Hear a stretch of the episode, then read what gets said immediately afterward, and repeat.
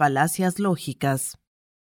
Las 59 falacias lógicas más poderosas con ejemplos y descripciones simples de comprender. Por Steve Allen.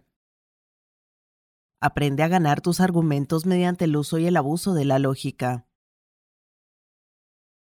Argumentos inválidos. En esta sección se describen las falacias que se producen como consecuencia de los argumentos no válidos. Non sequitur. Esta falacia es también conocida como tesis irrelevante. El término non sequitur traducido del latín significa literalmente no se sigue. Esta falacia se produce cuando se saca una conclusión a partir de evidencia que en realidad no apoya esa conclusión.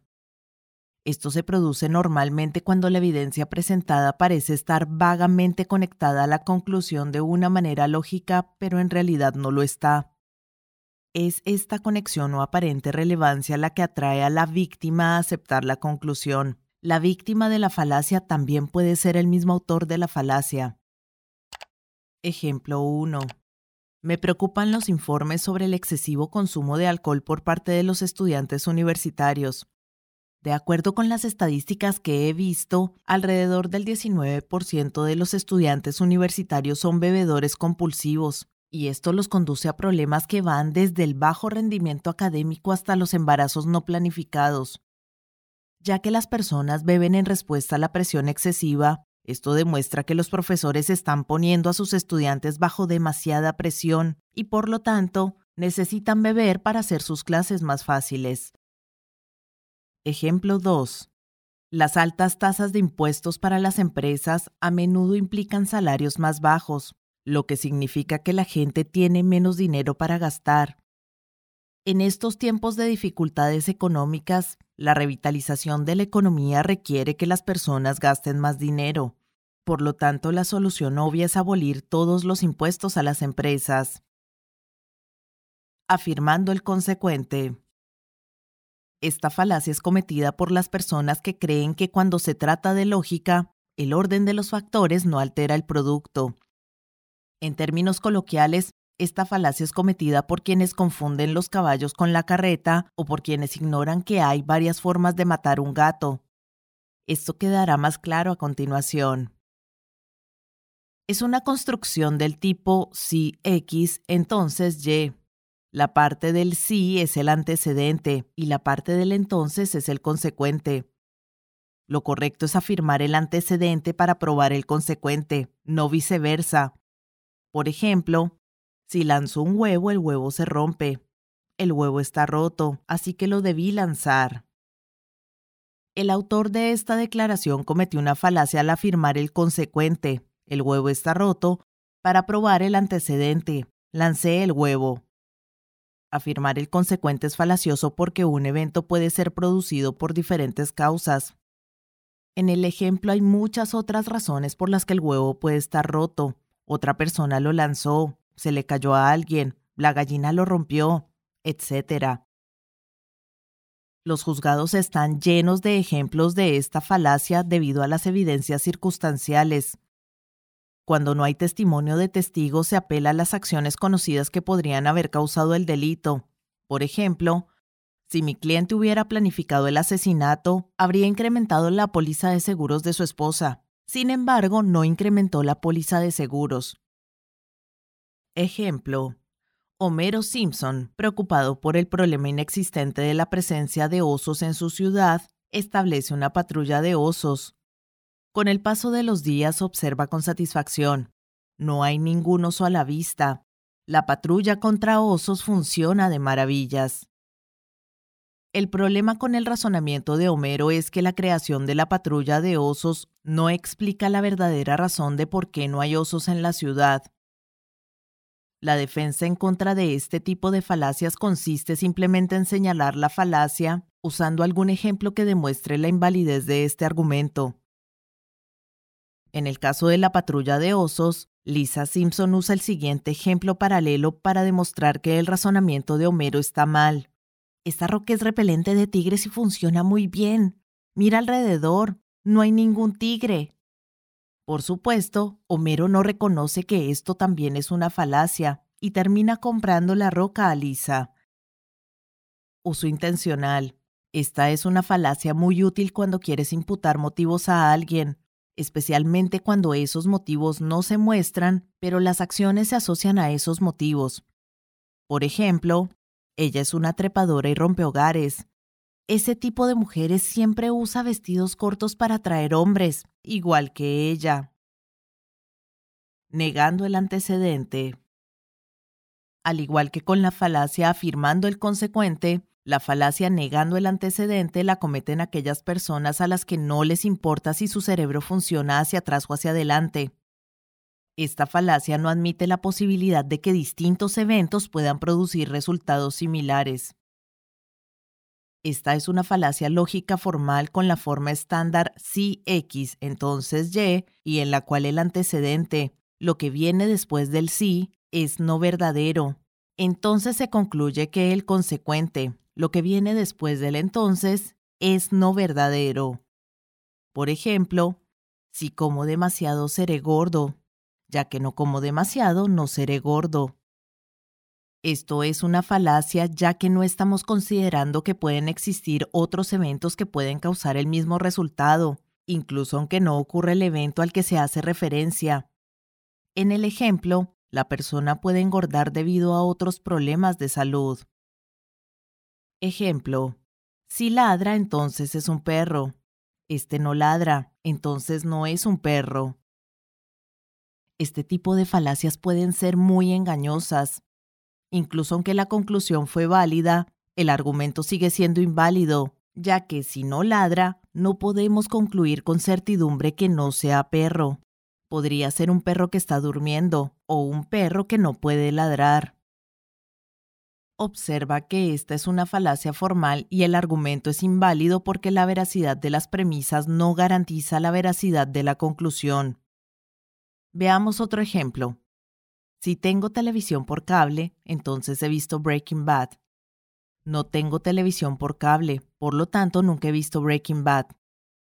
Esta falacia es más obvia que el primer ejemplo, Negar el antecedente, decir que no tengo cable, no significa que debemos negar el consecuente, que no he visto Breaking Bad. Argumento circular. Circulus improbando. Esta falacia se produce cuando uno asume la veracidad de lo que busca demostrar en el mismo esfuerzo para demostrarlo.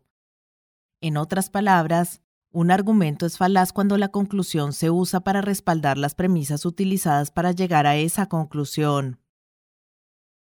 Los argumentos de este tipo a menudo se enmascaran en una retórica inteligente y pueden ser difíciles de detectar porque normalmente suenan bien. Veamos un ejemplo.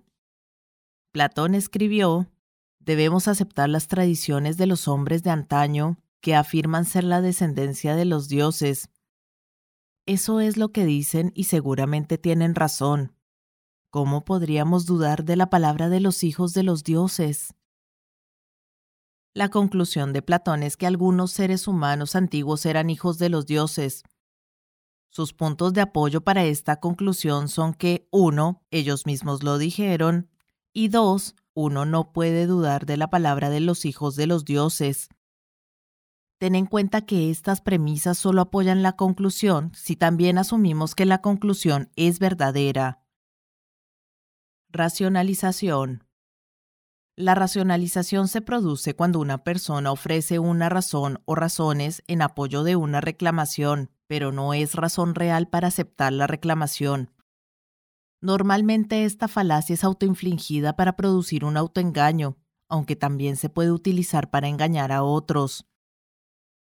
El uso más común es cuando una persona presenta una razón loable para justificar una acción cuando la motivación real no sonaría tan bien a oídos de los demás.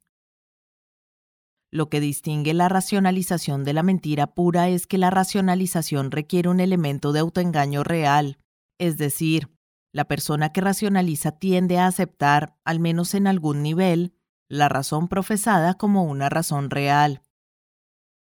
Cuando la gente racionaliza, a menudo le resulta difícil aceptar que lo están haciendo. Después de todo, se están esforzando por convencerse de que su razón es real. Ejemplo. Arturo. ¿Notaste que los precios de la gasolina están subiendo? Víctor. Sí, han subido bastante, y por lo mismo he estado conduciendo menos. Arturo. Yo me compraré una motocicleta. Tiene un excelente rendimiento de combustible y necesito ahorrar dinero. Víctor. Buena idea. ¿Entonces venderás tu auto deportivo?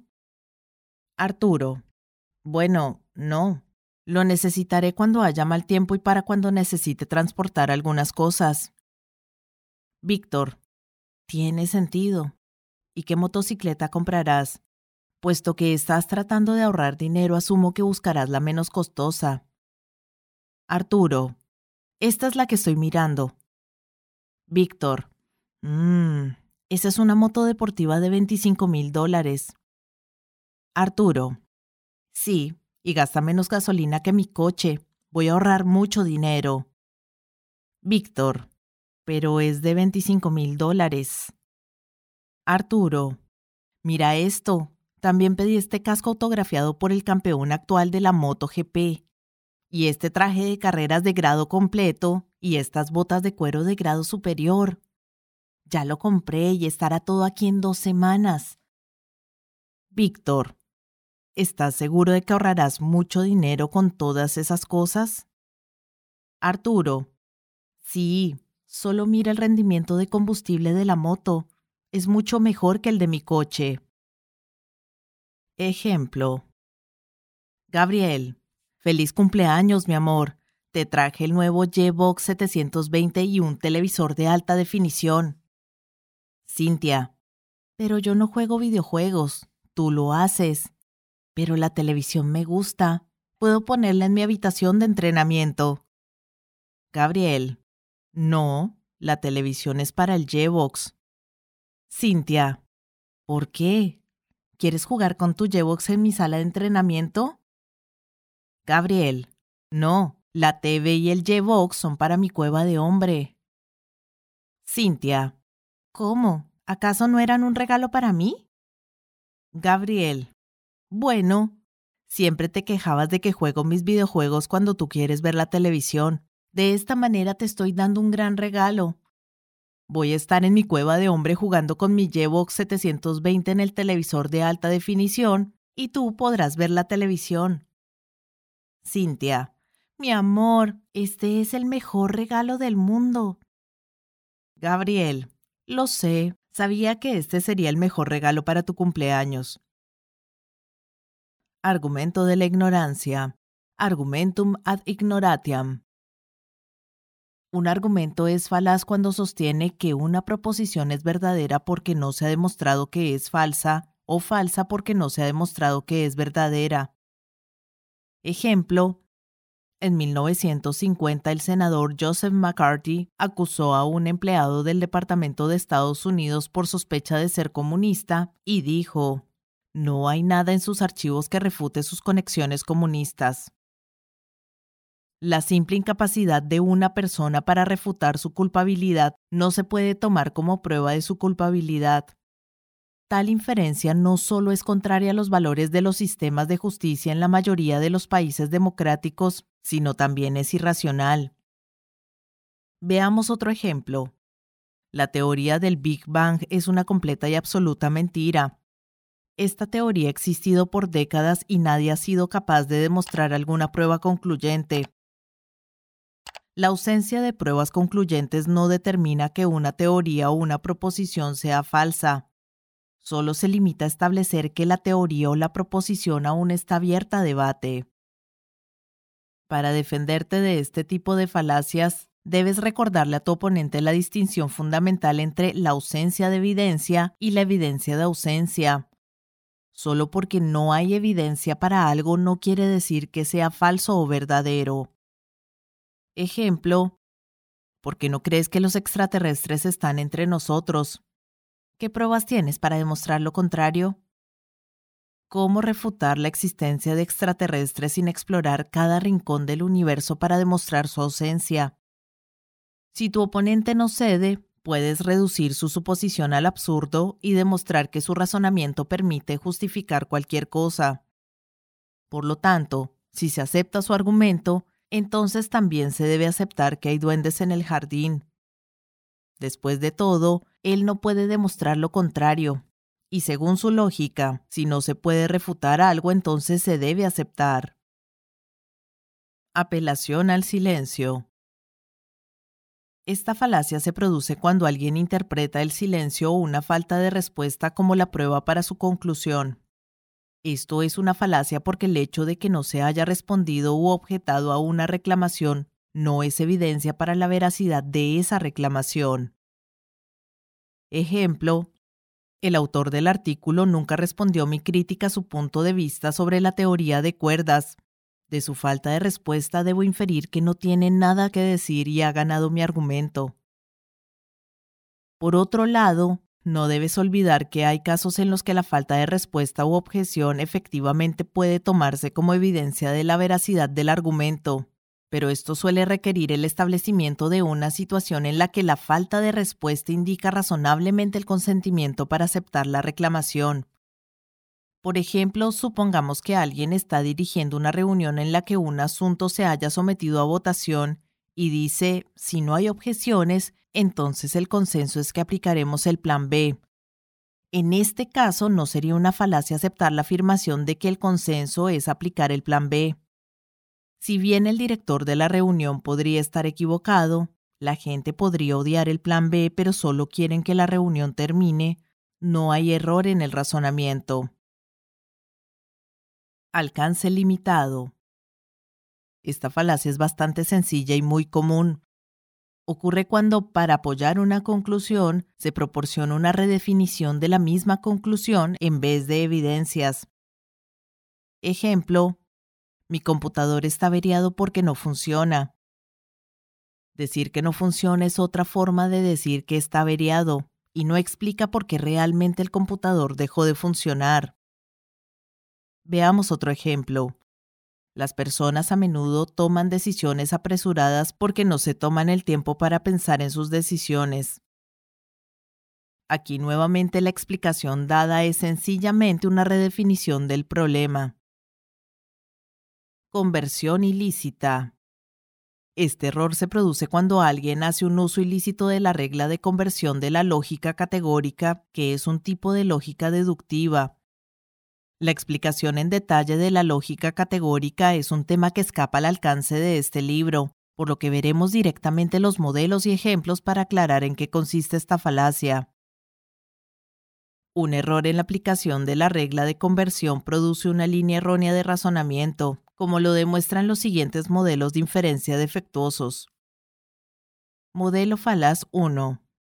Premisa. Todos los S son P. Conclusión todos los P son S. Modelo falaz 2. Premisa. Algunos S son P. Conclusión. Algunos P no son S. Modelo falaz 3. Premisa. Porcentaje o algo, pocos, la mayoría, muchos, etc. de S son P. Conclusión. Por lo tanto, porcentaje o la mayoría, etcétera, de P son S.